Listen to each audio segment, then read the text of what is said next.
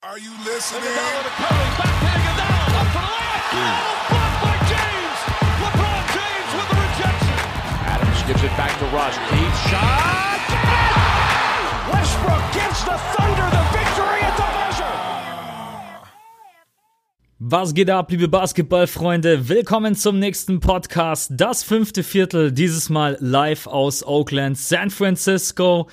Ich habe leider zu Beginn gleich richtig, richtig schlechte Neuigkeiten für euch. Es ist der erste Podcast, den ich alleine aufnehmen muss, denn den guten Björn hat es leider komplett zerlegt. Nicht nur der Jetlag, sondern auch die Klimaanlage hier. Und es kommt noch hinzu, dass es hier in San Francisco und in Oakland einfach regnet, regnet, regnet. Und es hört einfach nicht auf.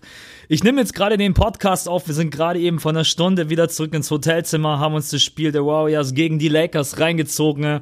Und ihr werdet es auch im neuen Vlog bei mir auf dem Kanal dann sehen, dass es einfach wirklich aus Eimern schüttet. Und deswegen muss ich Björn leider entschuldigen. Er wäre super gerne dabei.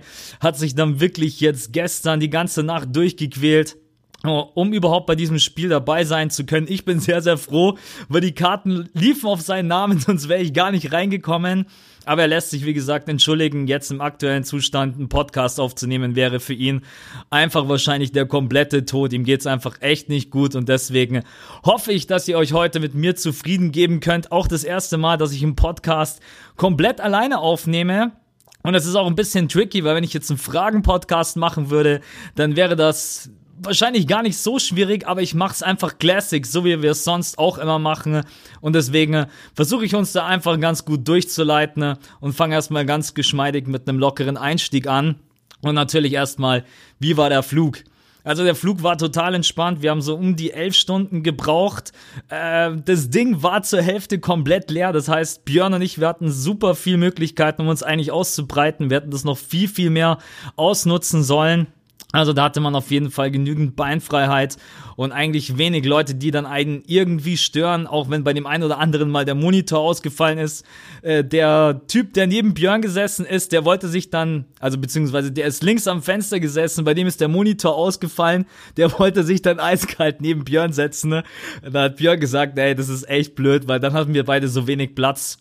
Ich bin dann auch von meinem Platz weg, eigentlich war ich direkt neben Björn gesessen und habe mich dann eins weiter nach vorne gesessen. Also Flug war ziemlich entspannt, aber nat natürlich auch im Flugzeug immer diese Klimaanlage. Das ist halt echt verrückt. Und das Hauptproblem war, wir sind aus dem Flugzeug raus und dann die Passkontrolle. Also die Passkontrolle hat uns dann locker nochmal eineinhalb Stunden gekostet. Und bis wir dann wirklich einen Uber hatten und im Hotel waren, sind dann bestimmt nochmal zwei Stunden vorbei gewesen. Und das zieht dann einfach komplett rein. Und dann hast du noch die neun Stunden Zeitunterschied und der Jetlag, ja, und deswegen, Björn hat's voll erwischt. Ich bin Gott sei Dank topfit. Ich will's aber auch nicht zu sehr beschreien, weil ich jetzt gerade eben auch im strömenden Regen mit Björn nach Hause gefahren bin und Egal, der Podcast, ich werde ihn jetzt aufnehmen. Wenn das klappt, dann ist das auf jeden Fall schon mal durch. Nochmal ganz kurz die Passkontrolle, weil ich da auch schon vorab ein paar Nachrichten bekommen habe auf Insta. War wieder absolut weird. Also Björn und ich, erstens, es waren nur zwei Säulen offen bei so einem Riesenflugzeug, auch wenn es nicht voll war. Und die haben Björn und mir so dämliche Fragen gestellt. Das kann man sich gar nicht vorstellen. Also Björn wirklich mit seinem YouTuber-Dasein, ich kann das gar nicht so wiedergeben, wie er wahrscheinlich euch das jetzt erzählen könnte, aber der hat richtig drauf rumgehackt, ob er irgendwelche Jokes über anderen Menschen macht und so weiter. Also der fand das mit dem YouTuber-Dasein irgendwie nicht ganz so fresh. Und die Dame bei mir ähm, hat mich einfach nach meinem Kontostand gefragt. Ey, ich hab echt, ich bin da gestanden, ne? Ich habe nicht gewusst wirklich, was ich antworten soll. Ich hab's da tatsächlich gesagt, weil die hat mich so überrumpelt. Aber ich glaube, dadurch, dass Björn und ich beide schon in den Staaten waren, ähm, war die Esther sowieso vorgemerkt und deswegen hatten wir das Glück, dass wir da so innerhalb von einer Minute durchgekommen sind. Aber ich sag euch, ich glaube, wir haben noch nie so viele Menschen gesehen, die wirklich ins Hinterzimmer mussten. Ne? Und wir beide haben nur die ganze Zeit uns gedacht, bitte nicht, bitte nicht. Das war zwar echt immer der gleiche Typ, der die Leute ins Hinterzimmer geschickt hat, aber du hast einfach nicht Bock nach elf Stunden Flug und du bist sowieso fertig, übermüdet und stehst noch an der Passkontrolle eineinhalb Stunden, dass du dann noch irgendwie dann einen Talk mit denen führen musst im Hinterzimmer. Also das war schon relativ unangenehm. Uber, das hat dann ziemlich zügig geklappt. Ja, und deswegen gehen wir weiter zum Eindruck von Oakland. Der erste Eindruck, wir haben dann relativ schnell unsere Füße in die Hand genommen und ähm, uns auf den Weg gemacht zur Oracle Arena sind da ein bisschen rumgelaufen, haben die Gegend abgecheckt und wenn du dann im Uber unterwegs bist, ah, ja, man kann es einfach nicht schönreden. Also man sieht einfach, dass die Gegend sehr verwahrlost ist, dass die Bauten heruntergekommen sind, dass die Häuser einfach, man kann das nicht vergleichen mit dem Zustand, den wir in Deutschland gewohnt sind. Also egal ob vom Supermarkt her, von der Qualität her, ähm, vom Essen her. Björn und ich, wir sind so fertig, weil es gibt fast überall nur Fast Food. Also wir haben jetzt heute beide wieder gar nichts zu Abend gegessen. Gut, es war jetzt ein bisschen blöd mit dem Lakers-Spiel, weil das so früh angefangen hat. Aber ansonsten ist es auch so, Ey, du bist echt mal froh, wenn du irgendwo hinkommst und kannst einfach mal ganz normale Nudeln essen. Wir freuen uns gerade echt über einen Apfel, über eine Banane, über irgendwas Gesundes. Und auch wenn du wirklich einen Fernseher anmachst, du siehst nur Fast Food, Fast Food, Fast Food und zu solchen Low-Budget-Preisen, das Björn gerade eben auch gesagt hat. Er will gar nicht wissen, was da für ein Scheißdreck drin ist. Sorry, ich muss es einfach mal so sagen. Und er hat vollkommen recht. Also diese Fast Food Mentality hier, die ist echt wirklich ganz, ganz schlimm. Ansonsten Oakland, es gibt wenig zu sehen. Das Wetter ist natürlich jetzt gerade eben auch echt miserabel. Das heißt, man hat wenig die Möglichkeit rauszugehen. Aber du kannst auch nicht einfach rausgehen. Du kannst nicht einfach auf die Straße gehen und kannst den Sidewalk entlang latschen und sagst, ich laufe jetzt dahin und dorthin. Du musst alles mit dem Auto fahren. Und das führt uns auch zu der Infrastruktur rund um die Arena es ist kein Wunder, dass wirklich die Golden State Warriors jetzt nach San Francisco ziehen, weil die Oracle Arena von der Lage her, wie sie liegt, wirklich eine Katastrophe ist. Du kommst wirklich bloß mit dem Auto hin. Du hast überhaupt keine Anbindung. Da fährt zwar eine Schwebebahn, aber wie die fährt genau, sei mal dahingestellt. Wir haben das noch nicht abgecheckt. Wir wissen mittlerweile Gott sei Dank unseren kleinen Geheimweg, wie wir zu einer Stelle kommen, wo man super schnell aufgepickt wird. Weil wenn du aus der Arena rausgehst, es ist alles voll. Also das ist, obwohl die Leute jetzt zum Beispiel auch bei dem Lakers-Spiel wieder zwei, drei Minuten vor dem Ende die Halle verlassen, du hast gar keine Chance. Also wenn du dich da unten direkt hinstellst, du wartest bestimmt locker eine halbe Stunde, Stunde, bis du in den Uber erwischt. Wir haben da Gott sei Dank wirklich unseren Spot gefunden. Aber auch ansonsten, es gibt einfach nichts drumherum, wo du sagst, es lohnt sich eigentlich für die Touristen auch mal länger hier zu bleiben. Sehenswürdigkeiten, Attraktionen, Restaurants, wirklich gute Restaurants, nicht diese ganzen Fastfood-Ketten. Ne? Und deswegen ähm, letztes Jahr hier in Oakland, danach im nächsten Jahr geht's rüber zum neuen Chase Center. Wir sind sehr, sehr gespannt, wie es da aufgebaut ist, aber wir denken einfach, dass es von der Attraktion her und vom Tourismus für den Back-to-Back-Champion oder möglicherweise auch für einen Repeat Champion dann viel, viel besser ist vom Image her, von der Infrastruktur.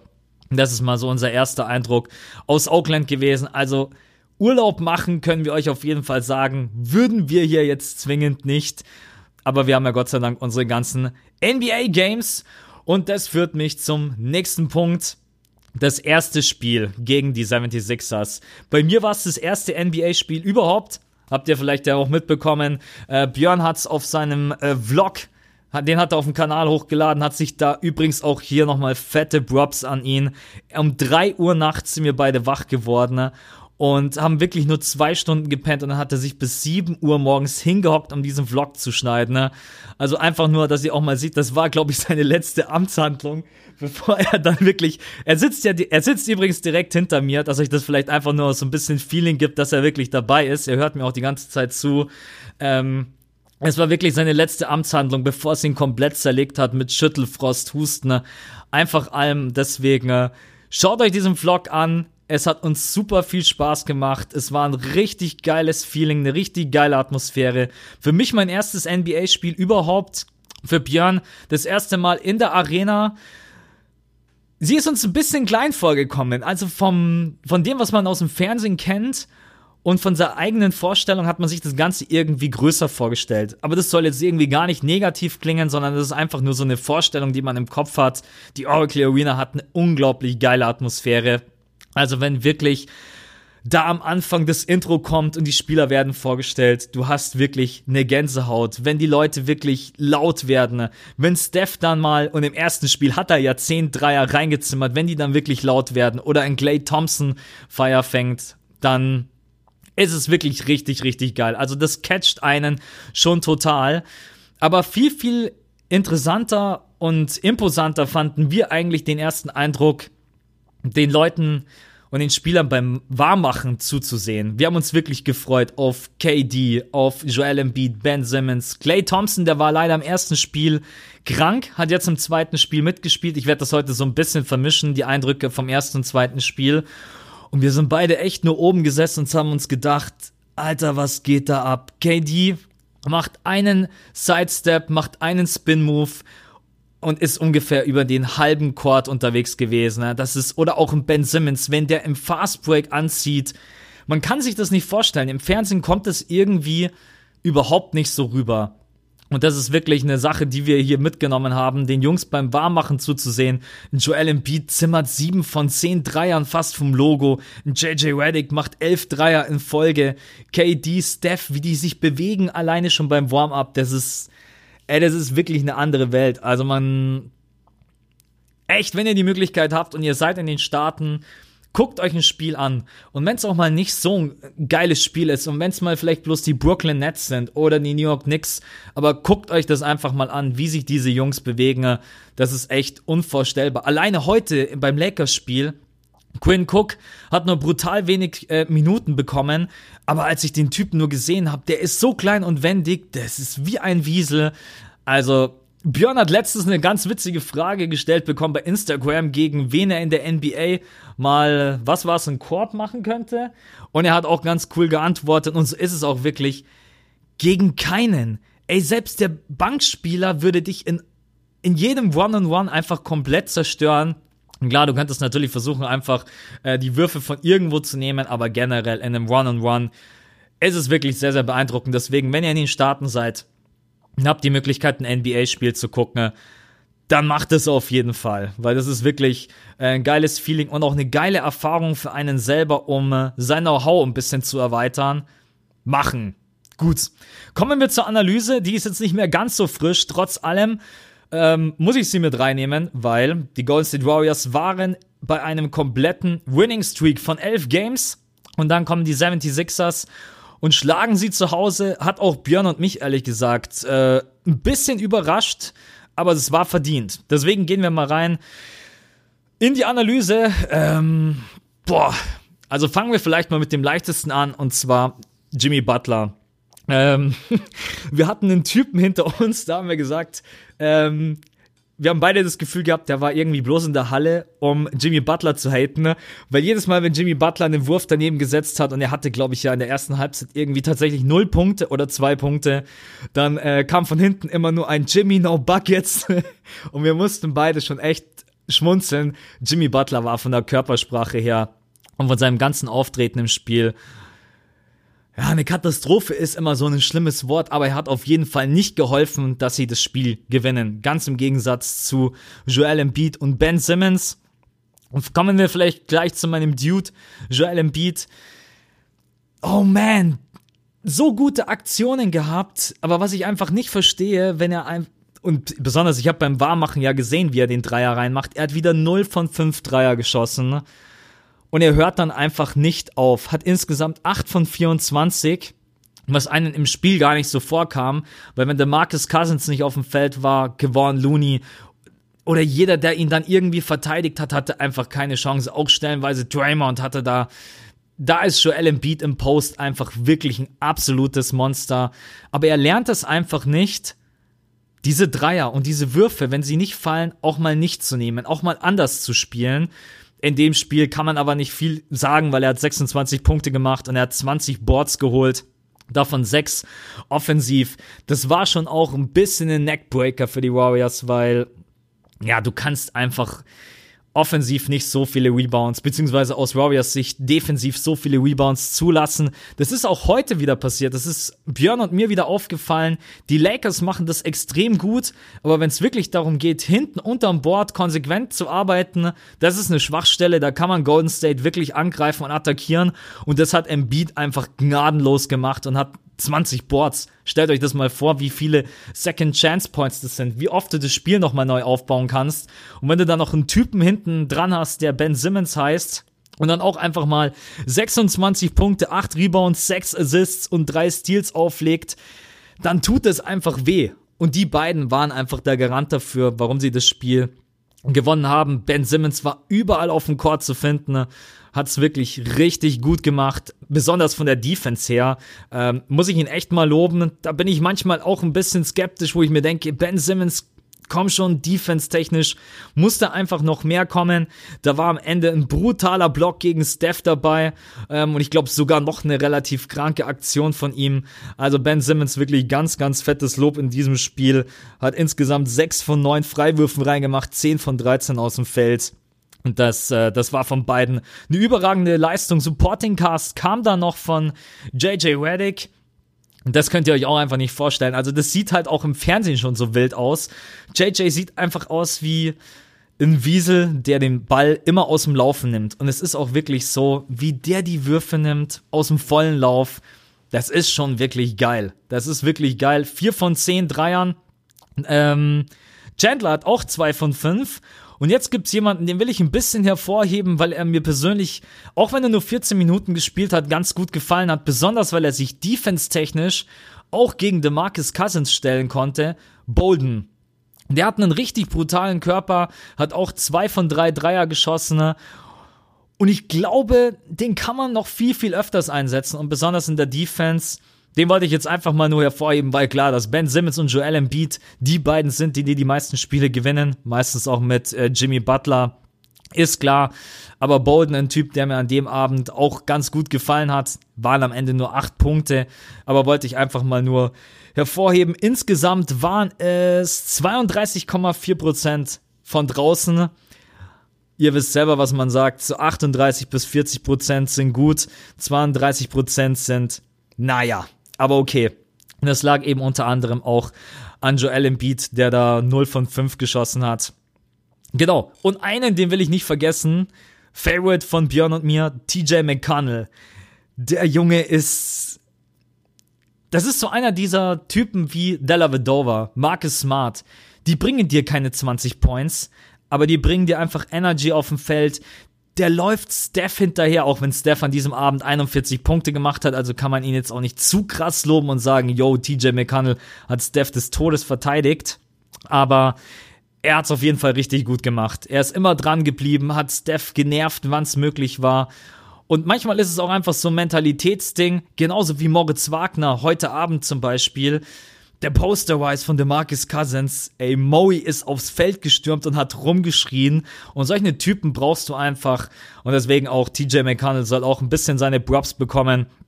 Klar, aber natürlich Steffen trotzdem mit 41 Punkten und insgesamt 10 Dreiern. Das bringt uns zu der Performance von den Golden State Warriors. Ja, gibt's eigentlich nicht so viel zu sagen darüber, denn äh, was die Dreierquote angeht, boah, es ist es ist echt schwierig. Also 28,9% haben sie insgesamt von draußen geschossen. Und die 10 Dreier, die waren von Steph und einen einzigen hat dann noch KD gemacht. 1 von 8. Draymond 0 von 4. Cousins 0 von 2. Looney ähm, 0 von 1 und Cook 0 von 3. Und Igodala auch noch 0 von 2. Das ist halt wirklich ein komplett gebrauchter Abend. Man kann natürlich sagen, wenn sie diese Dreier treffen, da gewinnen sie dieses Spiel wahrscheinlich. Aber die müssen halt einfach dann irgendwann selber mal erkennen, okay, der Dreier fällt nicht, lass unser Spiel umstellen. Und das haben sie bis zuletzt einfach nicht gemacht. Auch in den letzten Possessions, wo sie dann so mit 8-10 hinten dran waren, haben sie immer versucht, den Dreier zu nehmen. Auch Steph, auch KD. Äh, Björn hat dann auch eine ganz schöne Sache gesagt, die ich hier mit reinbringen will. Und zwar, dass im Gegensatz zu Steph KD da manchmal nicht das Feingefühl hat, auch zu sagen, hey, pass mal auf, jetzt den Wurf nehme ich nicht, der Mann neben mir ist besser positioniert oder ich spiele jetzt den extra Pass. Er hat Abende, an denen machte er das richtig gut. Zum Beispiel heute Abend bei, den, äh, bei dem Spiel gegen die Lakers hat er es wieder viel, viel mehr gemacht. Aber an so einem Abend will er es dann einfach zu sehr erzwingen. Ich will jetzt gar nicht sagen, dass Steph das nicht auch manchmal macht, aber Steph hat dann schon noch ein bisschen mehr das Gefühl, okay, ich kann jetzt helfen, indem ich Laufwege nehme indem ich Blöcke stelle, indem ich versuche, einfach zwei Leute auf mich zu, zu ziehen und den Ball dann weiter zu spielen. Und da ist KD manchmal einfach noch zu sehr dieses Offensivmonster, was das Spiel dann unbedingt auf den Tod entscheiden will. Aber gut, war jetzt nicht sein bester Abend, hat trotzdem 25 Punkte gedroppt.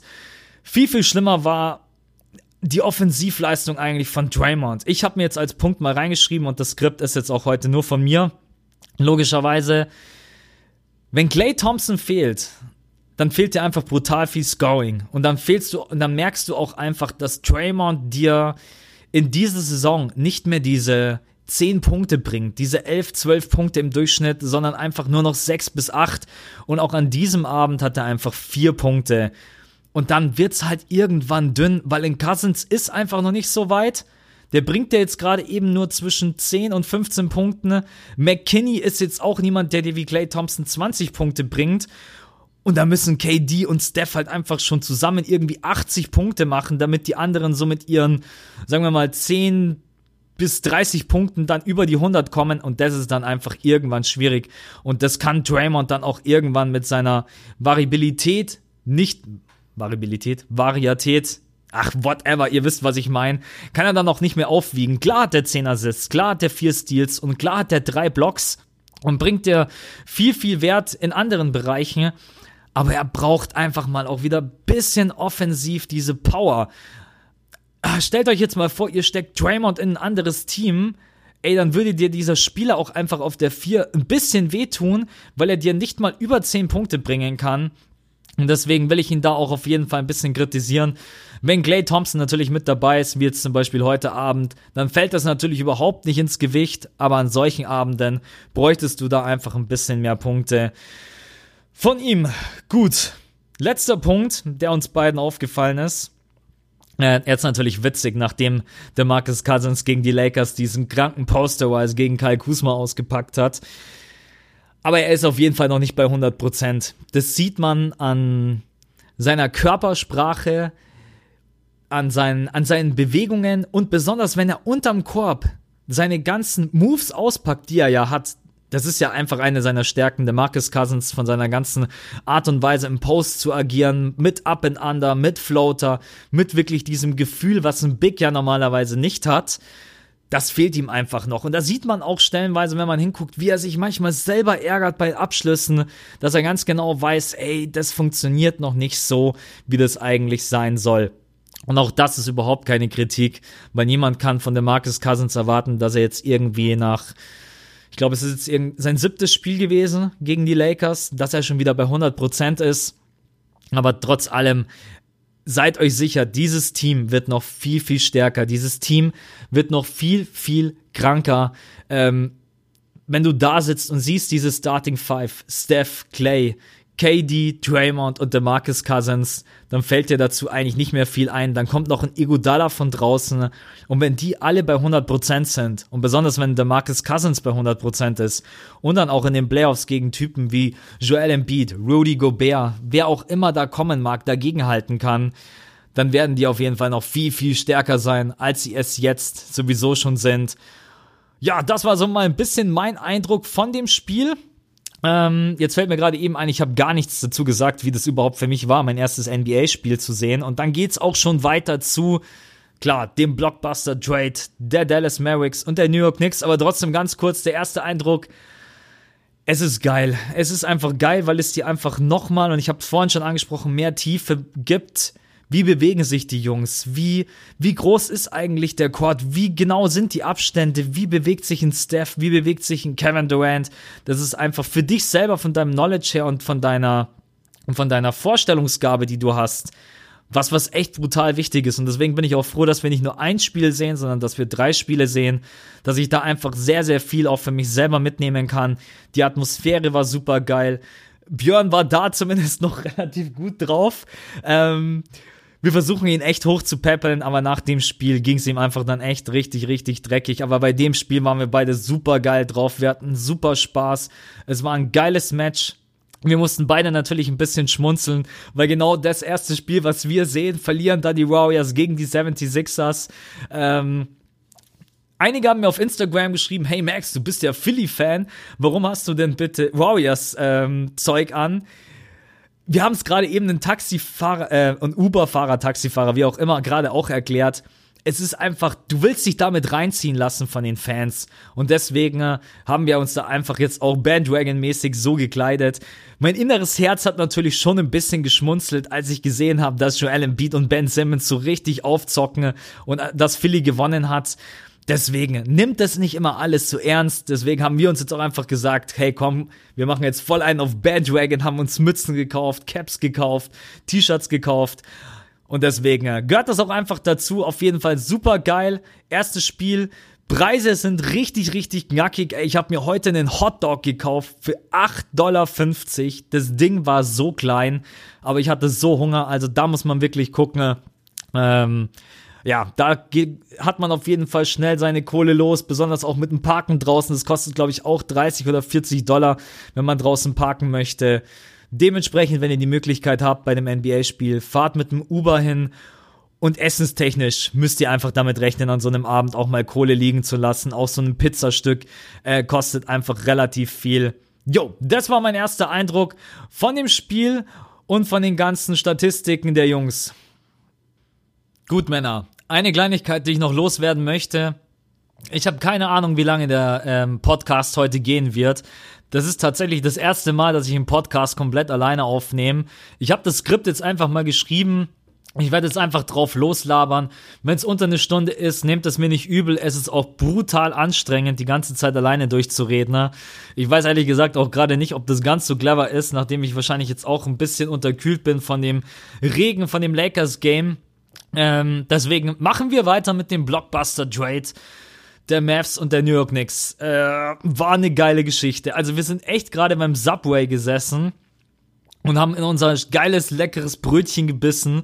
Und dann kriegt Björn von Siebes eine Nachricht, Posingis zu den Mavs. Wir schauen uns beide nur an. Und wir so, what? Also weil es einfach so surreal ist. Schon alleine, weil Posingis halt noch verletzt ist. Deswegen Posingis, also wer bitte daran gedacht hat, ey, also der kann mir wirklich gerne eine Nachricht bei Instagram schreiben, weil ich habe mit keiner Sekunde daran gedacht, dass die New York Knicks Posingis traden, weil für mich war es eigentlich irgendwie okay. Nächstes Jahr, wenn möglich, Kyrie Irving, Posingis oder KD und Posingis, aber niemals, dass sowas passiert.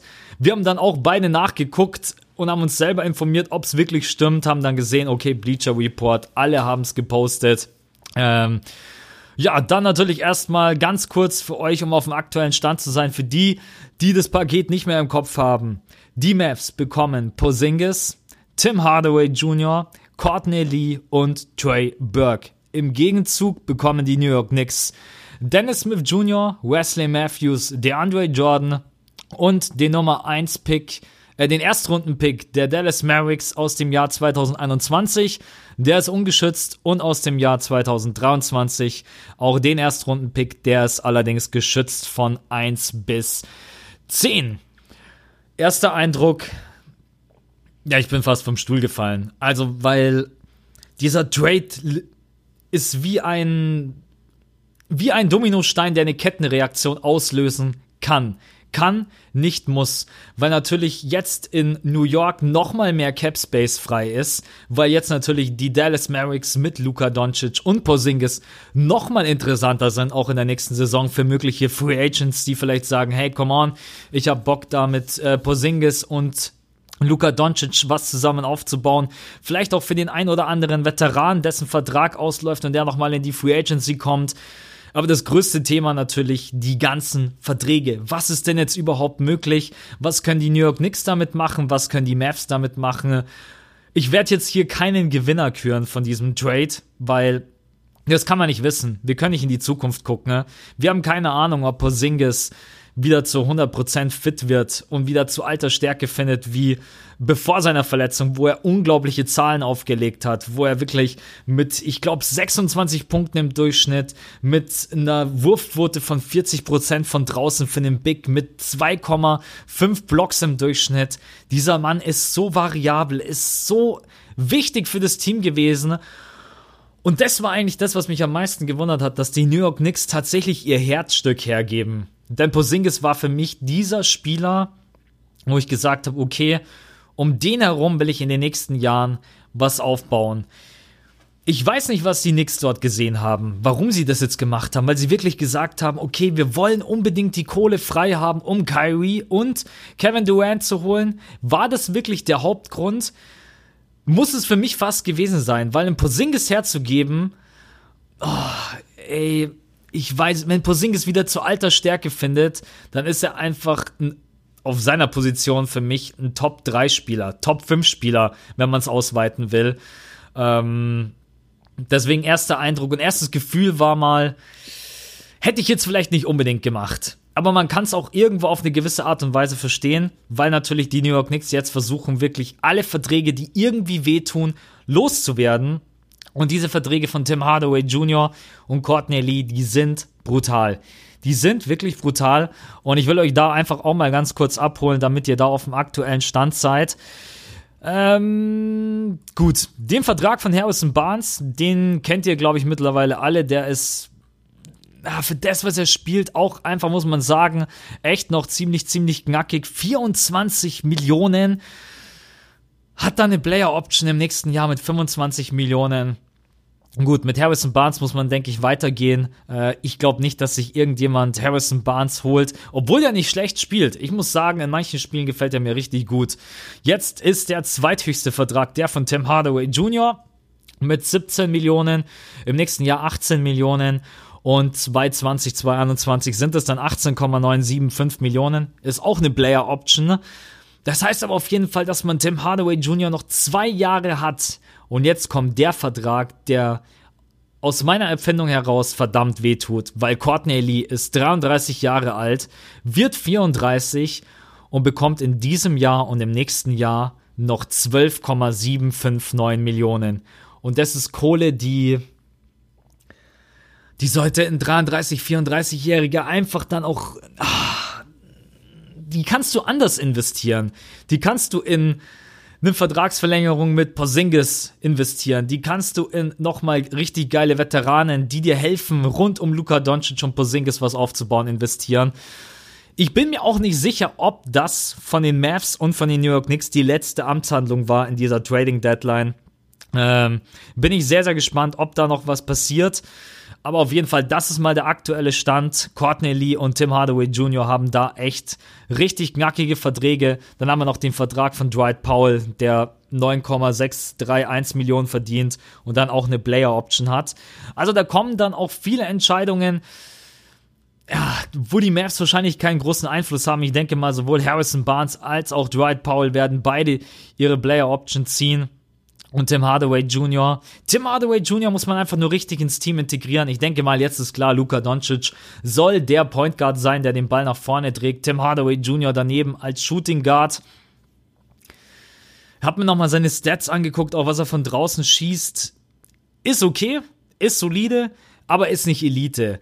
Aber Tim Hardaway Jr. hat auf jeden Fall einen Schritt nach vorne gemacht, macht jetzt in dieser Saison so um die 19 Punkte im Durchschnitt. Ich glaube schon, dass man mit ihm was was reißen kann. Luka Doncic ist ein Typ, der Spieler ganz, wobei Luka Doncic ja jetzt gerade eben selber komplett an Eskalieren ist, was Scoring angeht. Jetzt hat er wieder 35 Punkte gedroppt, hat äh, in der ersten Halbzeit 28 Punkte rausgehauen. Damit hat er den Rookie-Rekord von Blake Griffin mit 28 Punkten eingestellt, hat auch Typen wie LeBron James in seiner Rookie-Season überholt. Also der Mann ist auch wirklich auf einer Mission Kommen wir zu den anderen Verträgen, die wir haben.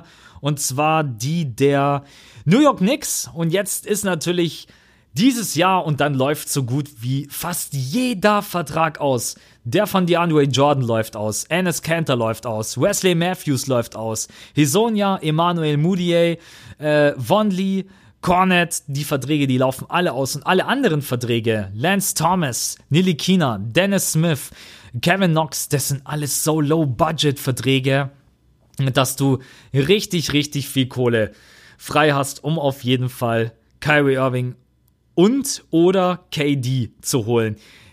Wir sind alle selber gespannt. Wir sind alle selber gespannt. Die Frage ist halt, wie attraktiv sind die New York Knicks?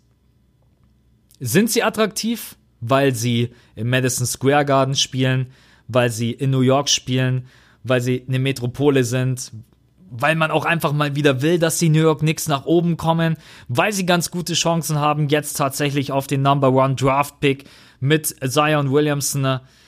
Natürlich wäre das krass. Kyrie, Zion und ähm, KD. Dann hast du auf jeden Fall schon mal, ja, also ein Contender-Team auf jeden Fall, ob das dann von der Tiefe her reicht, ist mal wieder was ganz, ganz anderes, weil du musst natürlich brutal viel Kohle investieren, damit du die Typen alle bekommst. Und kannst auch Pech haben, dass du in der Lotterie gar nicht den ersten Pick erwischt. Dann musst du. Ah, du hast jetzt so viele Point Guards. Du hast Moody, du hast Nelly Kina, du hast Dennis Smith Jr., ähm, Fisdale hat übrigens jetzt auch bei ESPN gesagt, dass er auf Dennis Smith Jr. setzen wird, dass er den Ball nach vorne bringt. Ich könnte mir vorstellen, dass wenn sie nicht den Nummer 1 Draft Pick bekommen, dass sie sich hochdraden. Dass sie tatsächlich so Leute wie Moody oder Nilikina, beziehungsweise wahrscheinlich eher Nilikina mit reinwerfen, um zu sagen, hey, pass mal auf, wir brauchen bloß zwei Guards, wir wollen unbedingt Zion haben. Ich bin sehr, sehr gespannt, wie das, äh, wie das ablaufen wird. Der Markt ist sicherlich interessant. Das Ding ist nur, du musst ja fast mit Kyrie und mit KD, wenn du beide haben willst, irgendwie kommunizieren. Also ich muss Durant schon sagen, hey, pass mal auf, wenn wir dich holen, wir holen auch tatsächlich Uncle Drew. Und wenn du zu Kyrie gehst und sagst, hey, wir wollen dich unbedingt haben, dann sagt er auch, ja, aber ich komme ja bitte jetzt nicht alleine. Also ich will jetzt hier nicht mit Dennis Smith Jr. Wobei, wenn übrigens Irving kommt, ist Dennis Smith Jr. sein Ding halt auch schon wieder so gut wie gegessen, weil dann ist er einfach nur noch ein Backup. Das sind so viele Fragezeichen dahinter. Ich bin echt gespannt. Gespannt bin ich tatsächlich auch wirklich, was macht DeAndre Jordan? Der verdient jetzt 22,9 Millionen. Er hätte die Möglichkeit zu sagen, ich nehme einen Paycut hin und ich bleibe bei den New York Knicks. Dann hättest du Kyrie Irving, dann hättest du vielleicht, ähm, ah, ich weiß nicht, ob man Kevin Knox auf der 2 spielen kann muss man dann gucken, wie man auf der 2 hat. Vielleicht muss man da auch nochmal traden. Dann hast du KD, dann hast du Zion auf der 4. Wobei Björn und ich schon beide gesagt haben, Zion auf der 4, er ist halt wirklich undersized. Also der Typ ist zwar ein brutaler Bulle, aber für die Position brauchst du halt schon eine gewisse, du solltest auf jeden Fall über zwei Meter groß sein und das ist er einfach nicht. Da sehen wir echt noch Probleme. Aber wenn du dann hier noch DeAndre Jordan mit drinnen hast und DeAndre Jordan kann auch mit 31 noch ein Double-Double-Monster sein, dann äh, wäre das ein wirklich richtig, richtig krankes Line-Up. Lassen wir uns überraschen. Es wird auch ein bisschen davon abhängen, wie gut agiert das Front Office der New York Knicks.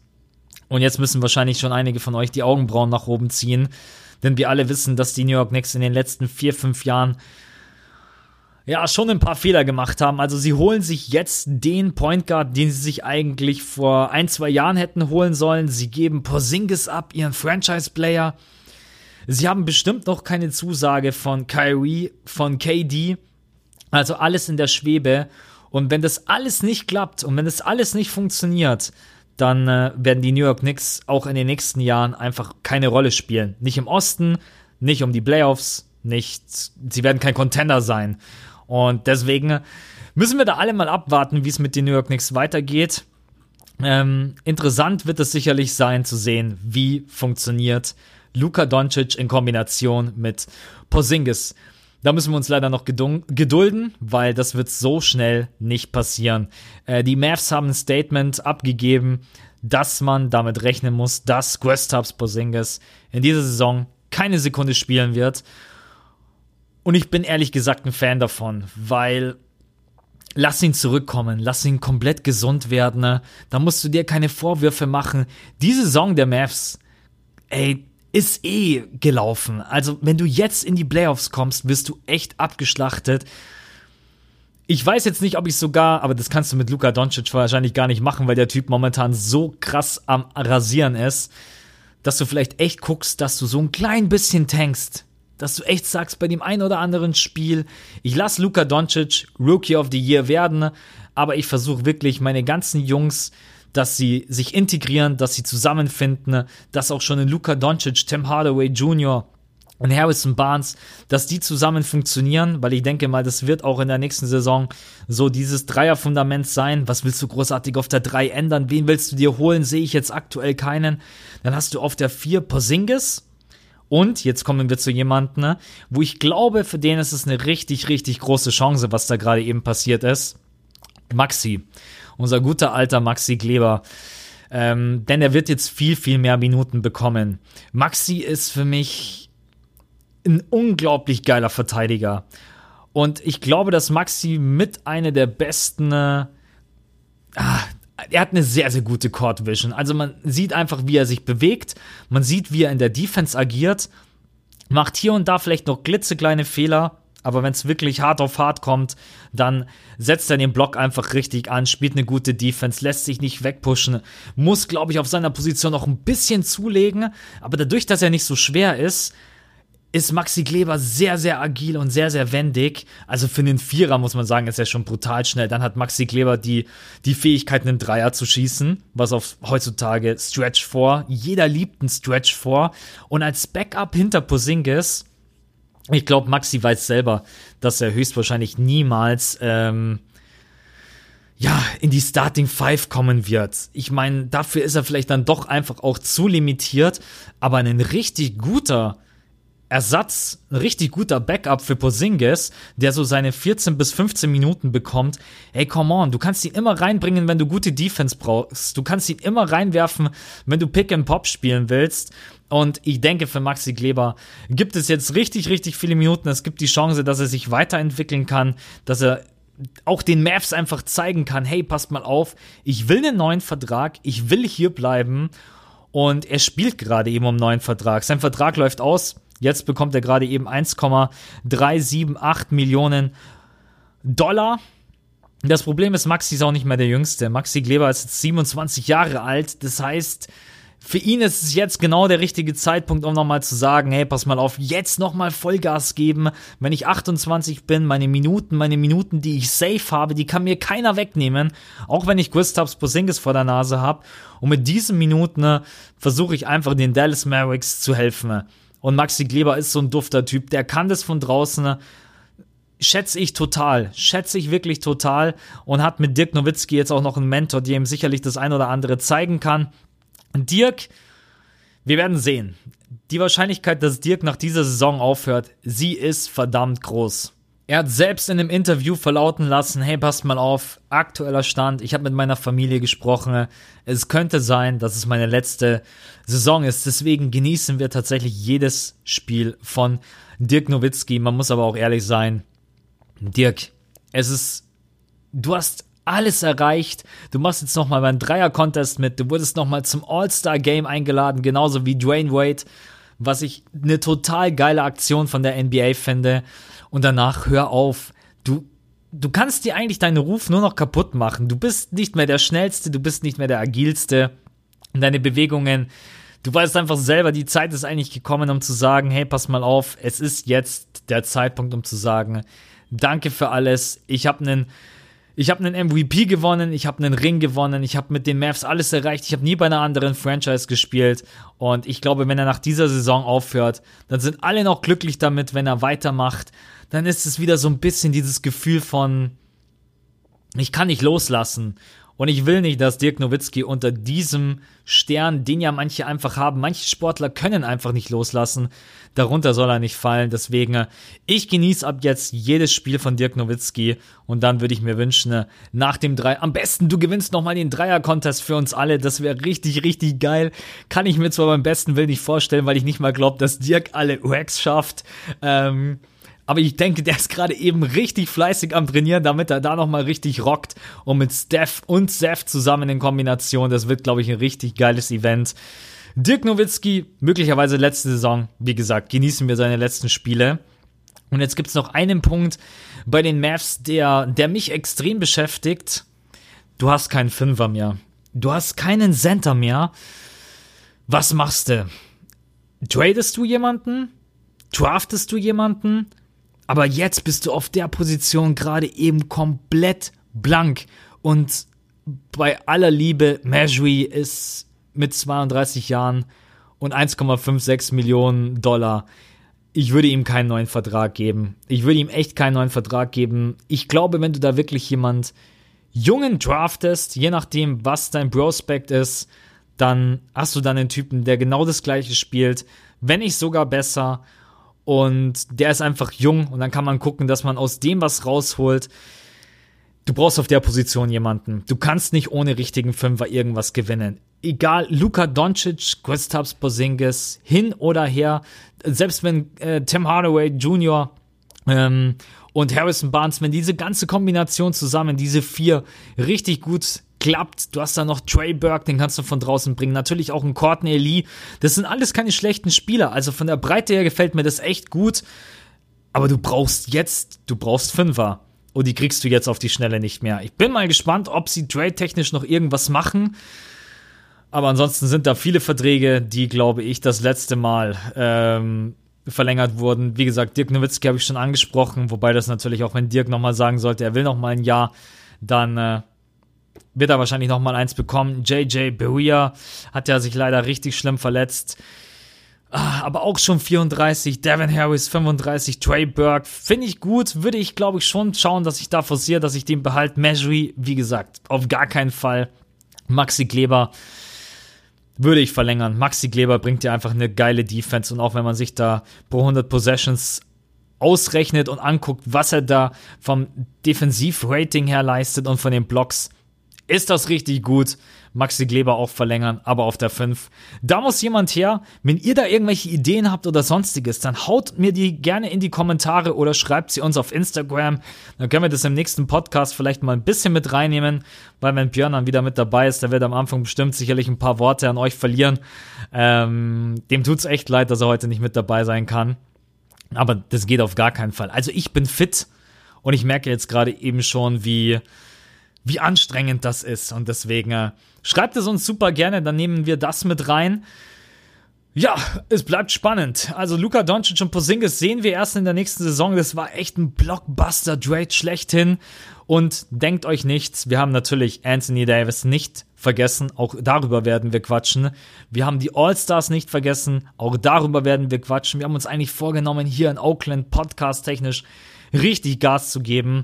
Aber das funktioniert natürlich nur, wenn beide fit sind. Und ähm, also ich bin noch fit. Ich werde jetzt aber danach hier auch gleich einen Tee trinken, damit es auch so bleibt. Und Björn müssen wir jetzt einfach hochpäppeln, damit der hier einfach aus seinem Urlaub und den Rest hier in Oakland und San Francisco genießen kann. Heute Abend ist der Super Bowl. Wir wollten eigentlich irgendwo hinfahren und wollten das Ganze gemeinsam gucken. Jetzt gerade eben ja, ist das Ganze eher so ein bisschen in der Schwebe. Ich gebe jetzt mal noch meine ganz kurze persönliche Meinung ab. Ohne einfach nur mein Gefühl. Ich glaube, dass die Mavs da ein Riesending geschaffen haben. Sich Porzingis ins Team zu holen, das ist so ein bisschen diese Steve Nash, Dirk Nowitzki Kombo, die man damals schon geliebt hat und das könnte es heute auch wieder sein. Du kannst um diese beiden Typen herum ein Championship-Team formen. Ob das den Dallas Mavericks gelingt, das sei mal dahingestellt. Ob Porzingis wieder bei 100% landet, ebenso. Für mich wird das eine richtig interessante Offseason. Es ist nicht so, dass die Mavs sich jetzt zurücklehnen können und sagen, naja, wir haben jetzt alles richtig gemacht. Man hat sich brutale Verträge mit reingeholt von Tim Hardaway Jr. und Courtney Lee. Da muss man dann vielleicht auch irgendwie gucken, dass man vielleicht bei Courtney Lee doch noch irgendwie einen Trade hinbekommt.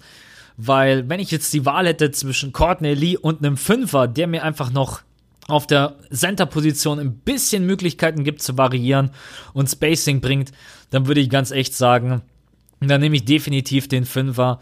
Also das Front Office hat hier auf jeden Fall noch genügend zu tun. Und bei den New York Knicks, oh, holy moly, ähm, das wird die, das wird, glaube ich, die interessanteste Offseason, die wir jemals gesehen haben für die New York Knicks, weil die können am Ende dastehen mit einem Team, mit Kyrie Irving, mit KD, mit Zion, mit DeAndre Jordan, mit Kevin Knox oder die können am Ende auch einfach dastehen mit äh, weder Jordan, weder ähm, du kannst einfach so gut wie eigentlich auch alles verlieren. Und deswegen ist es schon ein gewisses Risiko. Man muss aber auch sagen, sie haben sich fast ein komplettes Starting Five Team ertradet, weil du kannst jetzt mit Dennis Smith Jr. starten Du hast DeAndre Jordan auf der 5. Du kannst mit Wesley Matthews sofort loslegen. Dessen Vertrag läuft aus. Also da hat man jetzt auch nicht so viel verkehrt gemacht. Die 18 Millionen, die sind vom Cap Space dann auch schon wieder weg. Ist nicht alles so schlecht. Du hast Kevin Knox auf der 3. Ich glaube, wenn das Front Office von den New York Knicks mal richtig Gas gibt und die Möglichkeiten ergreift, die sie haben, und da müssen sie viel telefonieren, da müssen sie viel rudern, dann können sie in der nächsten Saison mit einem richtig krassen Team auflaufen. Das ist mal meine persönliche Meinung. Ach, und Mitchell Robinson, auch von dem halte ich brutal viel. Wenn es mit DeAndre Jordan nicht klappen sollte, dann mit ihm auf jeden Fall auf der 5 versuchen, einen neuen, richtig guten Rim Protector heranzuziehen. Und er hat einen brutal Low-Budget-Contract mit 1,4 Millionen und dann im vierten Jahr 1,802 mit der Mid-Level-Exception. Ähm, auch da hat man einen jungen, guten, talentierten Center. Also Phil Stale hat auf jeden Fall genügend Material, wo er was rausholen kann. Kevin Knox, Mitchell Robinson, äh, Emmanuel Moutier, äh, Dennis Smith Jr., come on. Da ist auf jeden Fall was möglich. Ich weiß, dass die New York Knicks-Fans jetzt gerade eben wieder so ein bisschen sind. Boah, Alter, was habt ihr gemacht? Ich kann euch verstehen. Ich kann alle New York Knicks-Fans da draußen verstehen. Man muss aber abwarten, wie die Offseason verläuft. Und wenn nach der Offseason nicht ein Kyrie Irving und Kevin Durant dort spielen und wenn sie nicht einen geilen Pick haben, dann können sich alle Knicks-Fans aufregen und sagen, was habt ihr verdammt nochmal für eine Kacke gebaut. Aber bis dahin, lasst uns den Ball flach halten. Jungs, Männer und Mädels da draußen, das war der Podcast von mir alleine. Ich muss echt sagen, meine Stimme ist jetzt auch langsam am Abhauen.